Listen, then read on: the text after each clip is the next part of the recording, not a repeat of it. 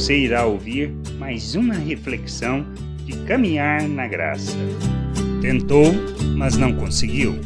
Na carta aos Gálatas, Paulo, falando sobre os seus desafios, afirma claramente que não conseguiu fazer pelo próprio esforço, embora tenha tentado, como podemos ler no capítulo 2, do versículo 19 ao 21. Porque eu, mediante a própria lei, morri para a lei a fim de viver para Deus. Estou crucificado com Cristo, logo já não sou eu quem vive, mas Cristo vive em mim.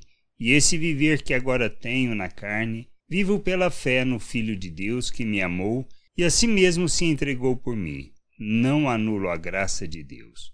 Pois se a justiça é mediante a lei, segue-se que Cristo morreu em vão.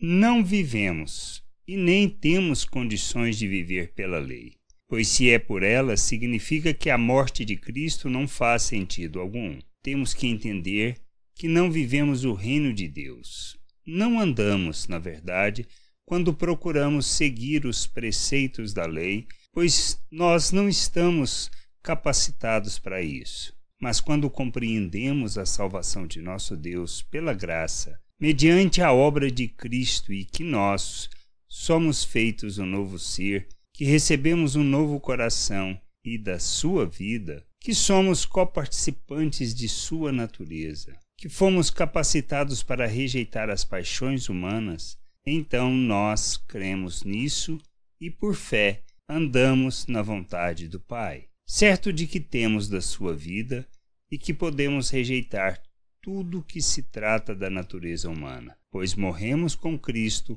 para vivermos em novidade de vida dependemos inteiramente da graça de Deus e não é decorrente do nosso esforço. Não adianta querermos nos esforçar para vivermos segundo os preceitos da lei ou mesmo pelas regras e dogmas que criamos, que são ensinos de homens, mas temos que viver segundo a graça, pela fé, certos de que fomos capacitados para vivermos segundo o modelo de Cristo entendermos e andarmos na vontade de Deus, nos submetendo à Sua graça, é que nos conduz à verdadeira vida.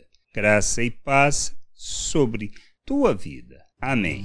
Não deixe de ouvir outras reflexões de caminhar na graça no agregador de podcast de sua preferência. Procure por Caminhar na Graça.